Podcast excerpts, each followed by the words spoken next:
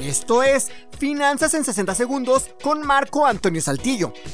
Un presupuesto es un plan financiero que nos ayudará a alcanzar todos nuestros objetivos económicos. Es una herramienta que nos permite registrar todos nuestros ingresos y todos nuestros gastos para poder compararlos y así saber en qué estamos gastando.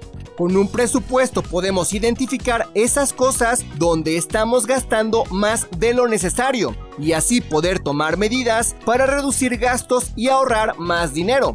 Puedes hacer tu presupuesto dividiendo una hoja a la mitad y en la parte izquierda deberás poner todos tus ingresos, como tu sueldo, ventas si vendes algo, ingresos por rentas si tienes algo en renta, dividendos de inversiones si inviertes o todo aquel dinero que recibas. En la otra parte de tu hoja deberás poner todos tus gastos, todos, hasta los chicles y las propinas que des al día.